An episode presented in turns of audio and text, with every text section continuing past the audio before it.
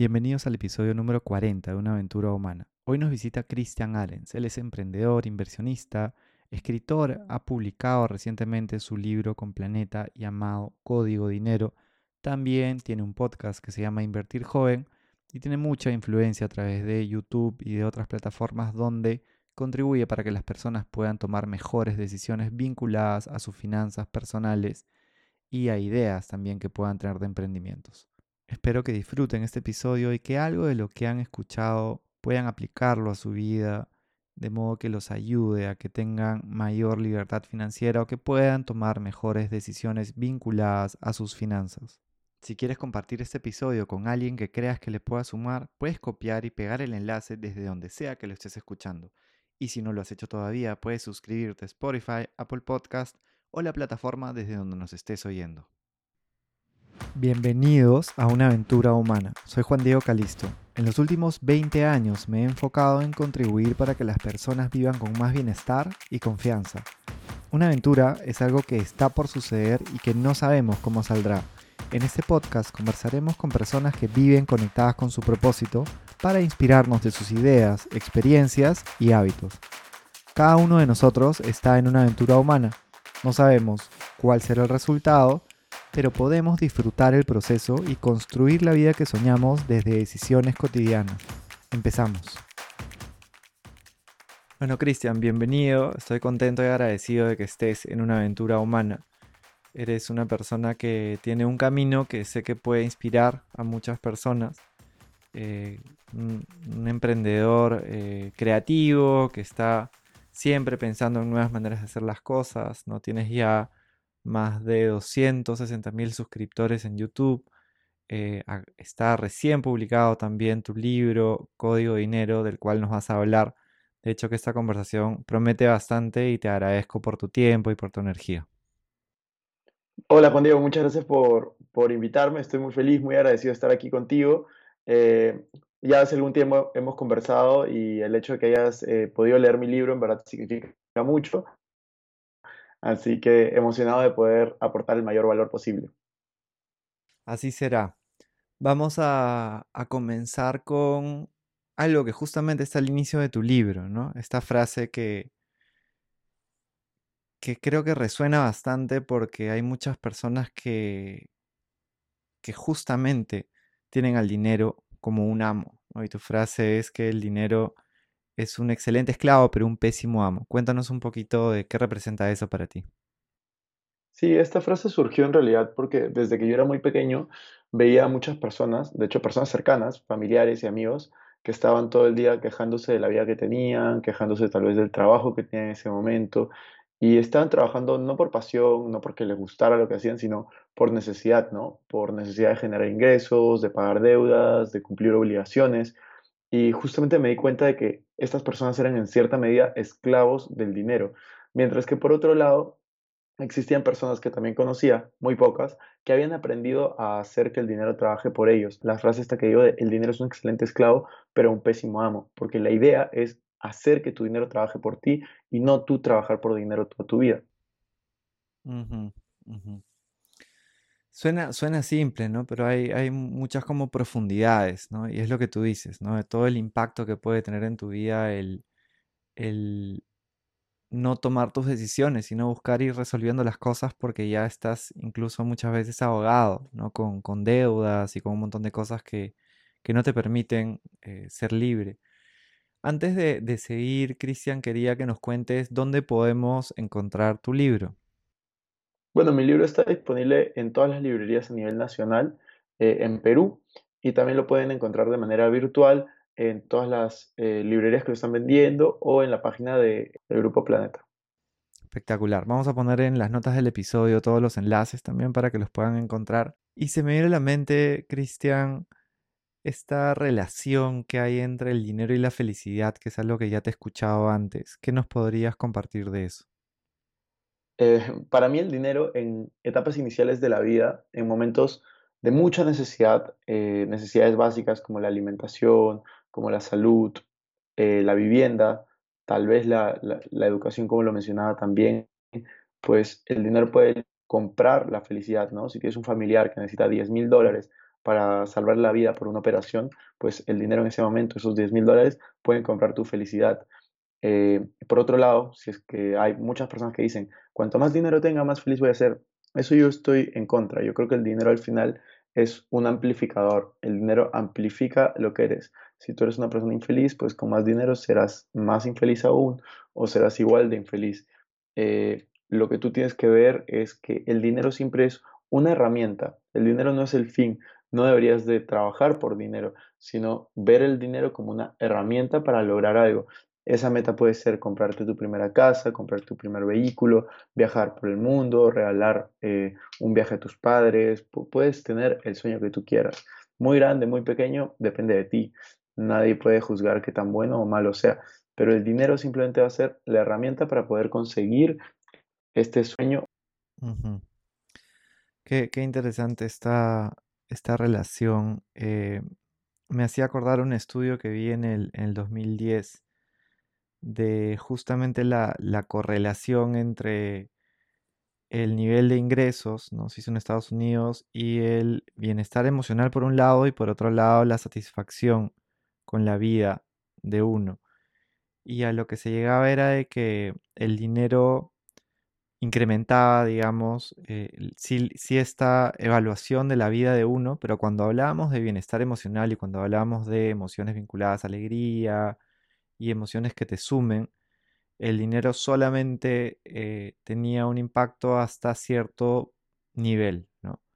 era una curva que iba subiendo y llegaba a un punto y ya no tenía un impacto dentro de esta felicidad, digamos, ¿no? dicho de, de, una manera sabiendo que comprende un conjunto de emociones. Entonces, me hace total sentido lo que nos, nos cuentas y, lo importante que es entender que, el abordaje es, es, integral, ¿no? Sí, total, totalmente alineado con lo que tú dices, ¿no? Al final, de nada te sirve el dinero si es que no haces algo con él. Entonces, eh, justamente no sé si has escuchado la historia, ¿no? De estas personas que ganan la lotería y que terminan perdiendo todo, terminan más quebrados, terminan en una peor situación, o estos deportistas, eh, últimamente famosos los futbolistas, por tener mucho dinero y cuando se retiran puedes estar quebrados. Y eso pasa porque el dinero no soluciona los problemas del dinero. Lo que soluciona los problemas de dinero es la educación financiera.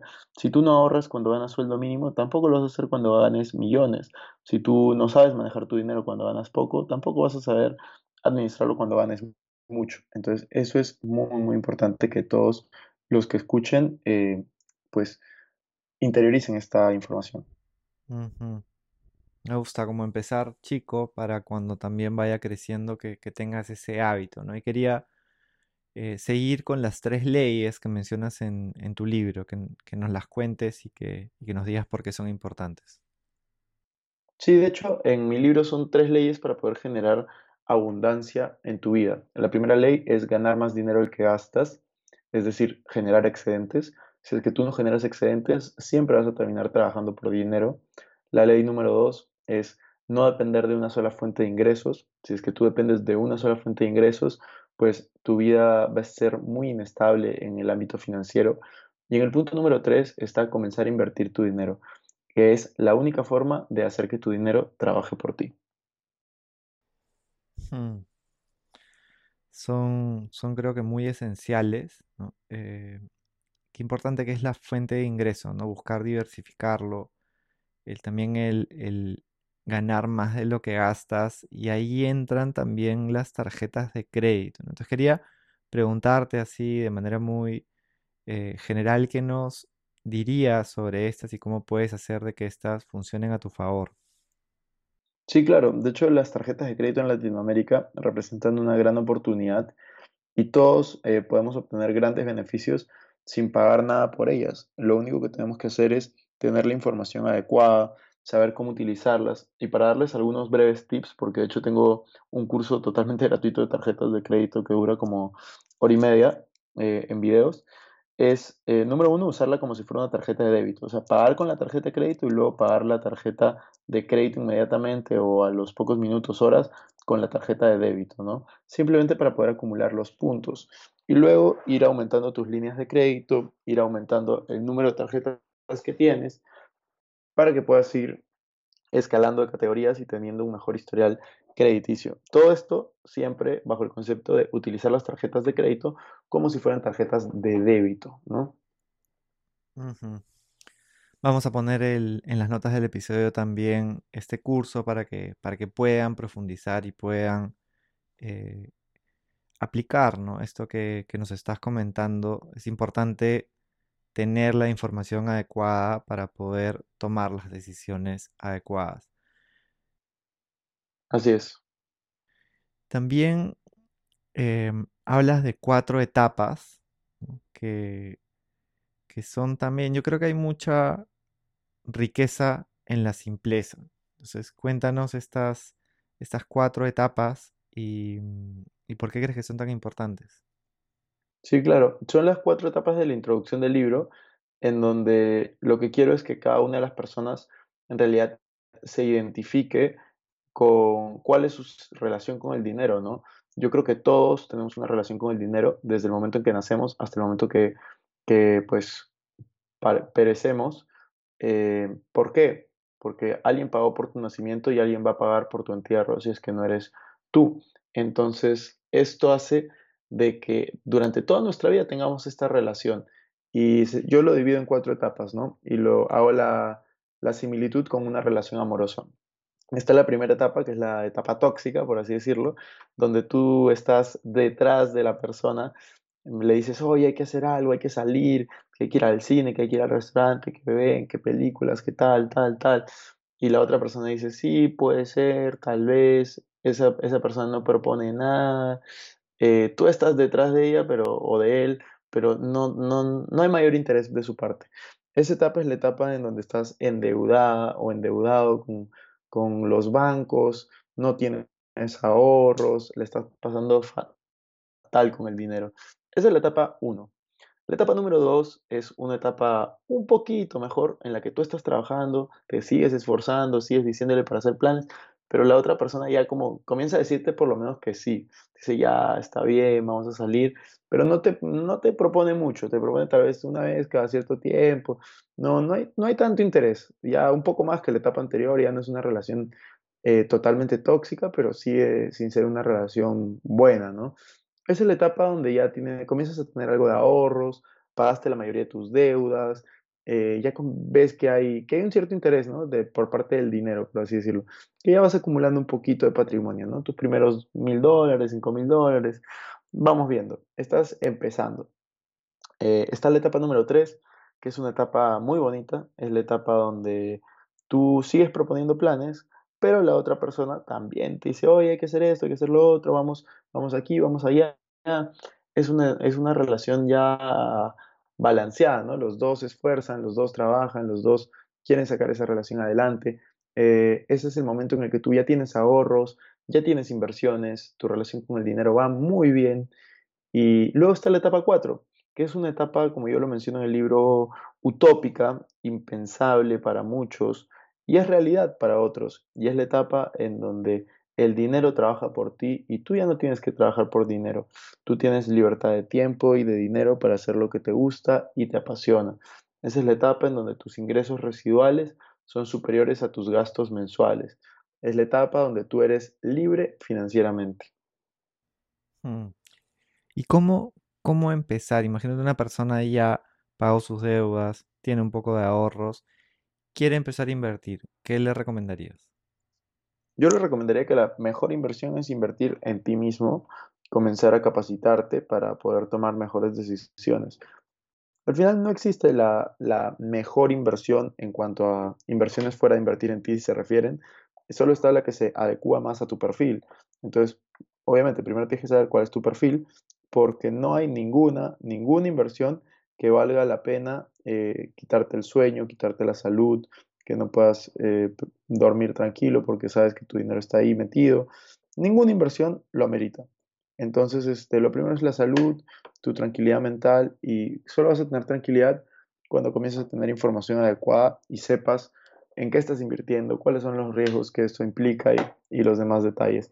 Y la única forma que tengas esa información es justamente educándote, invirtiendo en ti. Entonces yo le sugiero que se eduque, no necesariamente invirtiendo dinero, pero invirtiendo su tiempo, viendo videos sobre estos temas, escuchando podcasts de esto, eh, siguiendo a creadores de contenido que hablen de este tema, leyendo libros de esto, comprando cursos, etcétera, etcétera. Lo que ustedes prefieran. Están en todos los formatos la información. No solamente mía, sino de otros creadores de contenido. Entonces, eh, lo importante es que tú puedas ir madurando sobre eso y ir aprendiendo, ¿no? Como todo en la vida, toma tiempo, pero si es importante, pues vale el esfuerzo. Y una vez que ya tengas esta información, pues invito a, que averigües sobre bolsa de valores, sobre inmuebles, negocios digitales, eh, criptomonedas y temas, temas similares. Son inversiones que yo he elegido y que yo, yo ejecuto dentro de muchas otras, ¿no? Que cada persona puede elegir y o ejecutar. Me gusta esta óptica de primero invertir en ti mismo. Creo que es algo que, que da bastante claridad, ¿no? Y, el perfil, ¿no? Saber tu perfil y, sabiendo que, que los perfiles son bien variados y lo que le funciona a una persona a la otra le puede generar muchísimo estrés. Quería preguntarte también, Cristian, tú hoy tienes eh, más de 260 mil suscriptores en YouTube. Eh, tu podcast también es muy escuchado, ¿no? Suele estar siempre en un muy buen ranking también, genera contenido de calidad. Em, y las personas suelen quedarse en, el, momento actual y no conocen muchas veces cómo se ha empezado. Entonces quería que nos, que nos compartas algo sobre cómo empezaste tú, por ejemplo, ¿no? con, con YouTube, con tus primeros videos o con el podcast mismo. Sí, claro. O sea, yo empecé hace cuatro años sin ningún seguidor, básicamente. Y yo comencé con la, con la misma intención que tengo ahora, ¿no? Que es justamente compartir contenido que a mí me interesa para poder generar una comunidad, generar una discusión, poder compartir aprendizajes y pues yo desde el primer momento lo, lo, disfruté muchísimo, en verdad. Yo comencé con YouTube y, y, es algo que disfruto día a día, que me permite ayudar a muchas personas, pero también me permite ayudarme a mí mismo en mantenerme al tanto de lo que está pasando, ver eh, todas las novedades del sector, tanto de inversiones, finanzas personales, emprendimiento. Son temas que realmente eh, me gustan y y yo empecé así. El primer año, la verdad, no llegué ni a mil suscriptores. El segundo año, eh, bueno, el primer año publiqué cinco videos. El segundo año me prometí publicar un video por semana y me puse de meta llegar a diez mil suscriptores. Eh, cumplí lo de publicar un video por semana, pero no llegué a la meta. Me quedé como en 8000.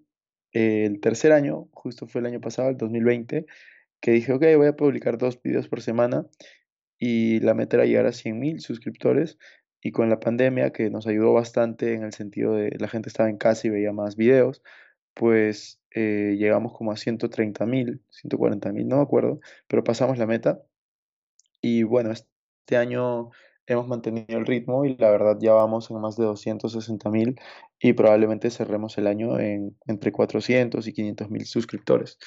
Así que estoy muy feliz, muy agradecido por todo el apoyo por toda la recepción y definitivamente recién estamos empezando y estoy seguro que vamos a llegar muchísimo más lejos. Felicitaciones, me alegra mucho que, que un peruano le, le, vaya bien, ¿no? Y sé que, sé que la edad es, es relativa, pero creo que igual es, eh, es inspirador para, para muchas personas el saber que tienes 27 años, ¿no? Y que, y que tienes la cantidad de suscriptores eh, y de movimiento y de generarle valor a personas que están necesitando justo acceder a información así para poder tomar mejores decisiones en su vida em, a un gran nivel, ¿no? A un gran nivel no solamente en el país, sino también fuera del país, ¿no? A nivel también eh, latinoamericano. Entonces, eh, Creo que es muy importante. A mí me, da orgullo cuando veo que otros peruanos también están haciendo cosas relevantes y lo están haciendo de una manera creativa y con perseverancia y con creatividad eh, y con, ese sentido también de, propósito y de colaboración.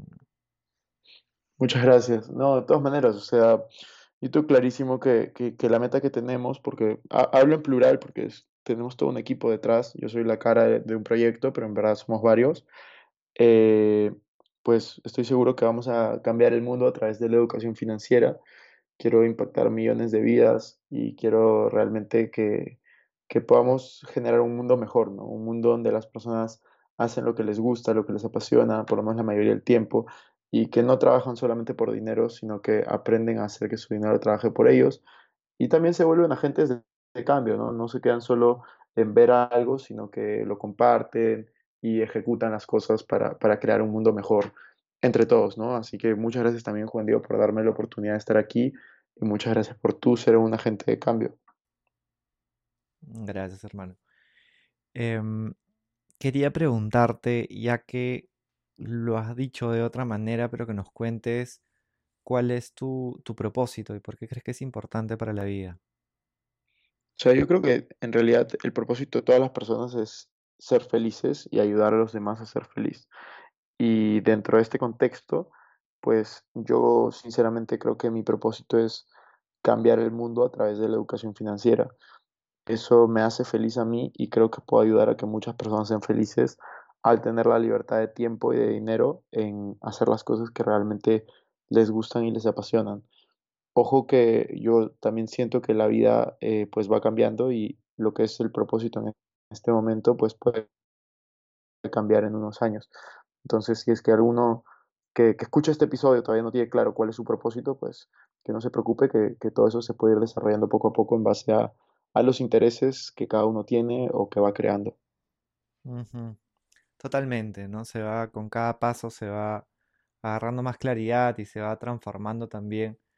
Conecto esto con lo que mencionabas antes también de la felicidad, ¿no? De cómo eh, la felicidad es tan importante y el dinero es un factor muy relevante también que, integralmente, ¿no? Junto con otros elementos, te puede ayudar muchísimo. Eh, volviendo a este estudio que, mencionaba, que también lo voy a poner en las notas, mencionaban cómo cuando las personas no tenían dinero y tenían deudas y tenían complicaciones, el sufrimiento era más grande y el, y el dolor, digamos, emocional y esas emociones que se generaban alrededor de este eran más grandes y generaban también impactos en la salud. Entonces, eh, qué valioso que estés con este camino, con este propósito de buscar ayudar a las personas para que puedan tomar mejores decisiones que definitivamente van a impactar en su bienestar, ¿no? Las finanzas son parte tan importante del bienestar y que muchas veces se, se, se deja fuera de la ecuación de alguna manera, ¿no? Cuando se habla de bienestar. Sí, de todas maneras. Yo creo que es algo que nos ha faltado a todos en el colegio, en la universidad, tener educación financiera, pero, pero bueno, para eso estoy y para eso están otros creadores de contenido. Si es que ese no fuera un problema, pues ninguno de nosotros estaría creando el contenido que crea o por lo menos no tendría tanto impacto. Entonces, para eso estamos, para intentar educar de manera gratuita y para ayudar a la mayor cantidad de personas posibles eh, en justamente en tener esta educación financiera que, que no han tenido antes. Ujú. Y vamos a poner también en las notas eh, todos los enlaces para, para que puedan ver los videos que compartes en YouTube, que son bien también interesantes, didácticos, ¿no? Para que puedan ir, irse ahí empapándose, que van a, bucear bastante. Quería preguntarte, Cristian, si tú te fueras a la montaña o a la playa y tuvieras que llevarte dos libros para volver a leer, ¿cuáles serían? La, la verdad que dos libros que puedes coger Eh, no sabría decirte, a mí no me gusta repetir libros, pero te voy a decir los que se me vienen a la mente que, que he repetido en mi vida. Está El secreto, El hombre en busca del sentido, Padre rico, padre pobre, Los secretos de la mente millonaria, El inversor inteligente, Buffetología, eh, Dinero de Tony Robbins y bueno, hay, varios hay hay un par más que he repetido. Eh, Conversaciones con Dios, El alquimista. y por ahí se me olvida algunos otros. He repetido muy po- pocos libros en mi vida. Yo, yo en mi vida me habré leído unos 350 400 libros y habré leído más, o sea, dos veces o más, unos 10 15 libros. Gracias por compartirlos. Vamos a ponerlos en las notas. Es una combinación bien, bien interesante, bien interesante. Quería también preguntarte una cualidad, ¿qué es lo que tú más admiras en, en los seres humanos? ¿Cuál es? Mm, yo creo que la honestidad es, es algo que yo, que yo admiro muchísimo de una persona, que sea honesta, que, que diga lo que piense y que también actúe como piense, ¿no? O sea, la coherencia. La coherencia me parece clave y yo admiro a las personas que son coherentes, ¿no? Que hacen lo que dicen y dicen lo que hacen. mm. Es algo de lo que se habla también, pero se, se, se vive, creo que con, con intención poco, ¿no? Porque, claro, yo, yo veo que tú también reflejas eso, ¿no? Y, y eso es un, es como un trabajo diario, ¿no? De buscar ser coherente cada día, de buscar volver a uno mismo y, sabiendo que, que somos seres siempre imperfectos, pero que, que la bondad, como decía Mandela, es a lo que tendemos. Podemos cada día buscar, ¿no? Ser más coherentes, tomar mejores decisiones y, y verlo como un camino. No sé qué piensas de eso. Sí, totalmente. Este, totalmente. Eh, yo, yo realmente creo que, que es algo que, eh, que todos podemos desarrollar y que al final poco a poco vamos a, llegar a eso, ¿no? Eh, con, con los años van pasando y creo que cada uno se va transformando más de su, vida, se transforma en más, más hacia lo que esa persona ha pensado durante la mayoría del tiempo, ¿no? Ujú. Y el nombre del podcast. Una aventura humana, es porque tú estás en tu aventura humana, estamos escuchando ideas, experiencias, eh, referencias, consejos que, que nos das a partir de ella. Y todas las personas que te están escuchando están en su propia aventura humana, están queriendo vivir con más bienestar, con mejor salud, con más libertad, eh, libertad en sentido pleno, libertad financiera también. ¿Qué consejo, idea o algo que tú quisieras compartir con todas las personas que te están escuchando que están en su propia aventura humana?